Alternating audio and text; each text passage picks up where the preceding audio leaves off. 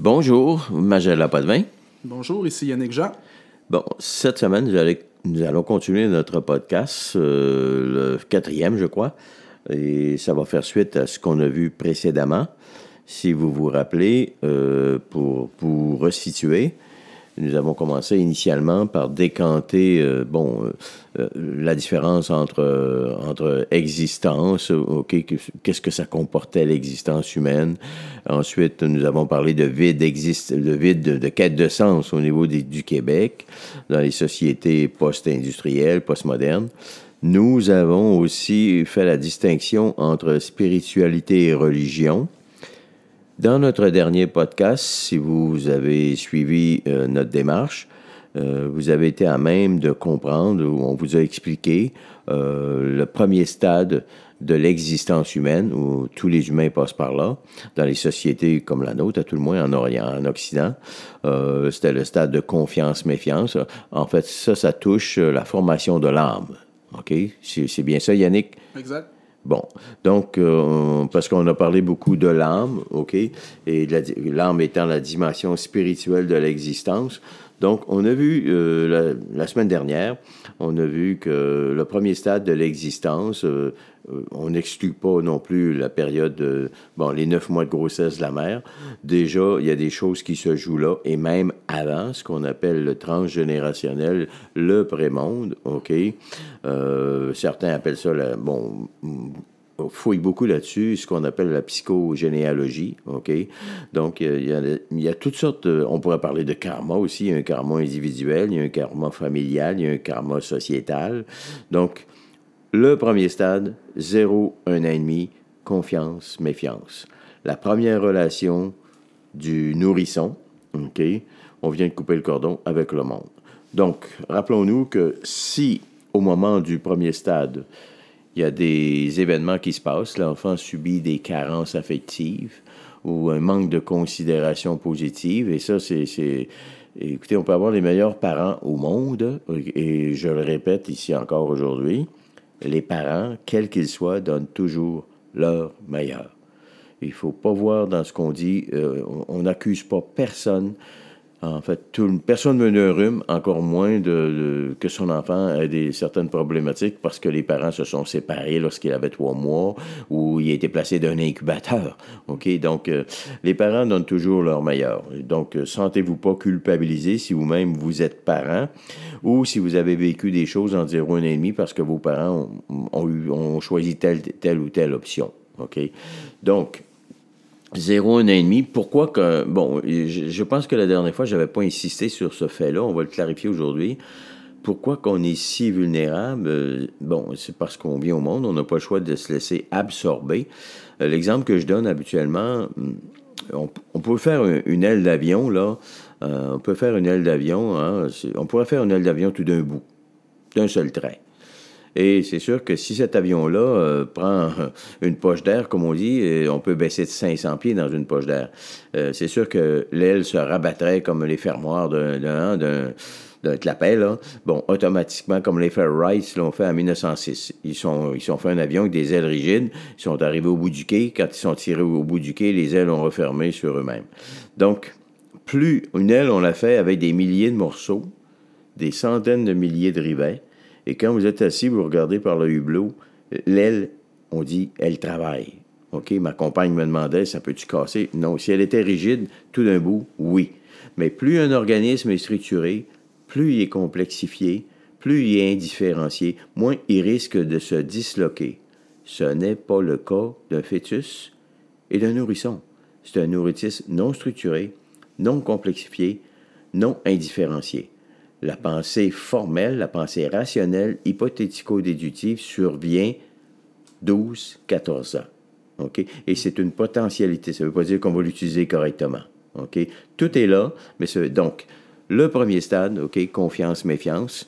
Si ce stade-là n'est pas intégré, il faut se rappeler aussi, OK, parce que là, on, va poursuivre avec le deuxième stade, il faut se rappeler que les stades fonctionnent par interdépendance. Ils sont interreliés. Ça veut dire si vous avez subi certaines certaines lacunes ou un traumatisme dans cette période-là, ça va laisser des traces. Et comme vous ne pouvez pas les intégrer, hein, ces, ces, ces affects-là qui vous ont été imposés, ces traumatismes-là, ça va suivre dans le stade qui suit. Et ainsi de suite. Jusqu'au jour où on le dit, certaines étapes de l'existence. Ça peut être la mort d'un parent, ça peut être euh, à la ménopause, au départ des enfants, le syndrome d'Univide. Là, il y a des, il y a des séquelles hein, qui étaient latentes depuis très longtemps qui vont ressurgir.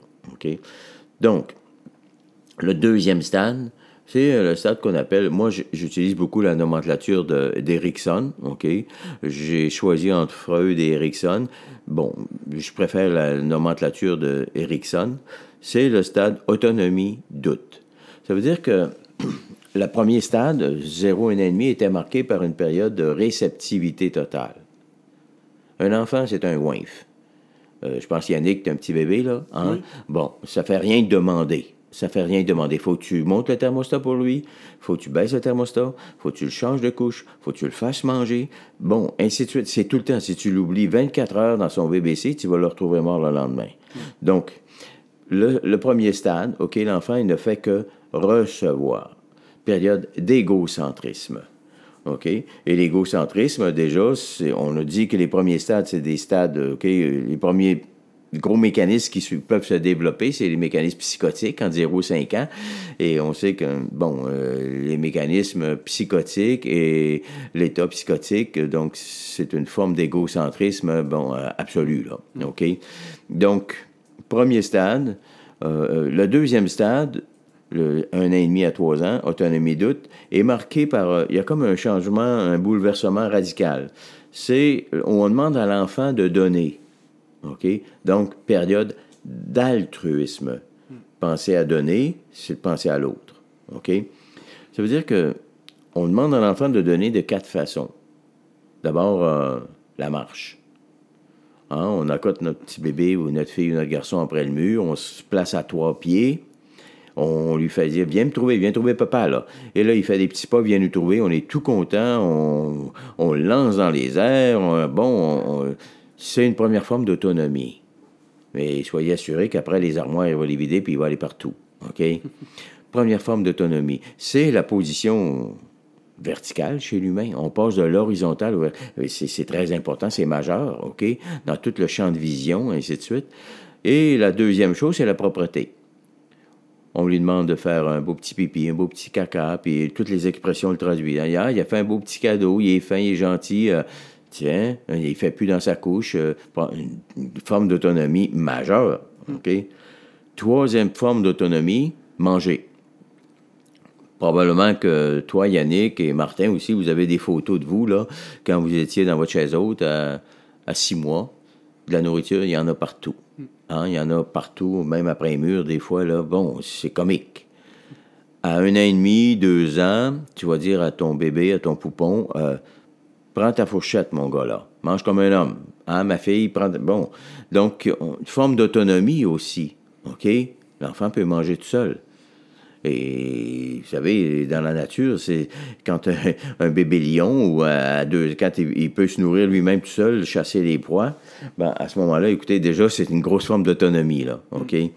Donc, troisième, la dernière forme d'autonomie, la quatrième, c'est la parole.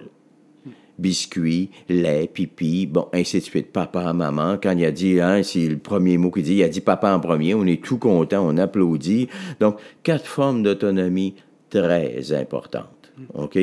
Mais vous comprenez que à ce stade-là, il va y avoir deux issues importantes. On est toujours les deux. Soumission, révolte. Ça veut dire qu'un enfant qui a été carencé ou qui a manqué de considération dans le premier stade, il n'y a pas eu toute l'attention révolue qui lui était due. Le danger, c'est que on va avoir quelqu'un peut-être qui va se soumettre, mais trop, mais vraiment trop. Comme pour aller chercher euh, la relation, pour maintenir la relation, aller chercher l'approbation. Donc, vous allez avoir là des personnes éventuellement euh, très inhibées. Ils diront jamais ce qu'ils pensent pour pas déplaire, pour pas décevoir, pour maintenir artificiellement. Il y a une carence, il y a quelque chose qui s'est jamais complété. OK? Donc, euh, c'est des gens inhibés. C'est des gens qui vont, ils diront jamais rien. Introvertis. Vraiment introvertis. Non compétitifs. Des gens patients. Tolérants. Tu sais, des fois, on va dire de cette personne-là Ah, ça, euh, Pierre-Luc, là, ce gars-là, ah, c'est un cœur sur deux pattes. C'est tellement fin, c'est tellement fin. Mais vous savez, Pierre-Luc, des fois, il y en a de la colère, il y en a de la. Bon, mais très, très inhibé. Et en psychoneuroimmunologie, euh, avec toutes les recherches qui ont été faites, normal, généralement, on dit que c'est des personnes, ça, c'est cancer-prone personnalité, des gens aptes à développer des cancers. Parce que on, les affecte qu'on n'exprime pas, que ce soit la tristesse, la colère, la déception, la honte, ce sont des affects négatifs et ça a un impact euh, inévitable, indiscutable sur le système immunitaire. J'avais déjà lu une, une, phrase qui résumait bien euh, ce que tu viens de dire. C'était ce qui s'exprime pas s'imprime. Oui, exactement. Ce qui s'exprime pas s'imprime. Euh, le corps va parler. Hmm. Et on va utiliser souvent le, le langage euh, non verbal. OK? C'est quand je monte le poing à quelqu'un, ça veut dire que je suis fâché. Hmm.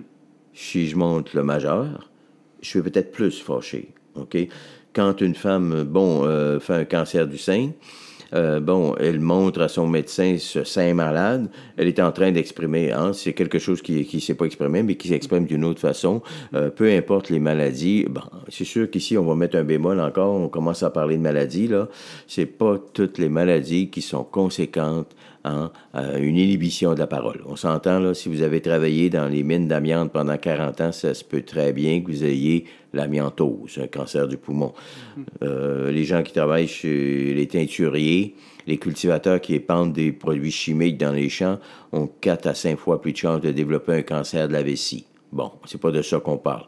Nous, quand on, tout le temps, quand on va parler de maladies entre nous, là, il faut garder une chose à l'esprit on parle de maladies en lien avec des épreuves, des étapes de la vie, des épreuves, des deuils non résorbés, non intégrés. Bon, comme l'exemple qu'on vient de donner, des gens qui sont très inhibés et qui ne disent jamais rien. OK? Donc, ce qui s'exprime pas s'imprime. Exprimer veut dire faire sortir la pression. OK? Donc, ben, c'est sûr que si ces gens-là se rendent pas malades, à la limite, ben, des gens qui vont exploser, qui vont tempêter ou qui vont pousser de la fonte 20 euh, heures par semaine ou faire du vélo 35 heures par semaine. Bon, mais encore là, il y a un problème. Parfois, il y a souvent des problèmes de déséquilibre. Là. Trop, c'est comme passé. La deuxième option, la deuxième option, on va terminer là pour ce premier 15 minutes, là, pour vous laisser le temps de, de de bien saisir tout ça. Euh, le deuxième, le, deuxième mouvement là-dedans, dans cette, c'est la période, c'est ce qu'on appelle la révolte. OK, soumission révolte. On est toujours les deux. La révolte, c'est des gens euh, désinhibés des gens qui n'ont pas de barrière. Là, Ils vont tout dire, dire ce qu'ils pensent, euh, des gens extravertis. Marginaux, peut-être? Marginaux aussi. Ben, c'est sûr que quand c'est trop, ça devient marginal, là, hein? Euh, dans les deux cas aussi, mais ceux-là, marginal parce que socialement, on le voit plus que quelqu'un qui ravale, qui dit rien, qui est low profile, comme on dit. Donc, euh, la révolte, c'est des gens donc désinhibés, extravertis, très compétitifs socialement, des gens impatients, bouillants, OK? Donc, ces gens-là, habituellement, sont caractérisés en psychoneuroimmunologie, en disease-prone personality, des gens aptes à développer des maladies coronariennes. Ils sont toujours sur l'adrénaline, OK? Donc, on commence, ils commencent à faire de, la pression, c'est une maladie fonctionnelle. Une petite pilule, une petite granule, après ça, 15 ans, 20 ans après, c'est le cœur, c'est les artères, bon, et ainsi de suite. Donc, vous avez là deux profils de personnalité, déjà qui se dessinent éventuellement. Moi, quand je travaille en thérapie, euh, je fais toute l'histoire de vie et déjà, on peut voir qu'il y a des, profils, de, des structures de personnalité, des gens dont la parole est totalement inhibée. Euh, tous les gens qui viennent me voir en thérapie depuis 22 ans, c'est toujours en lien avec la parole que ce soit des problèmes de suicide, de dépression, euh, bon, de phobie. Donc, c'est une parole qui a jamais été écoutée, une parole enlisée ou surchargée, mais une parole, on, pourrait dire, euh, mal adaptée. OK? Donc, euh, on, tantôt, on va entreprendre un autre, un autre podcast, là, tout à l'heure, mais celui-ci, retenez tout simplement, OK? Deuxième stade, OK? Le premier stade, s'il y a eu déjà des carences, ça a un impact sur ce stade-là. Et on va aller un peu plus loin tantôt euh, en poussant avec jusqu'au troisième stade. Merci beaucoup. Merci.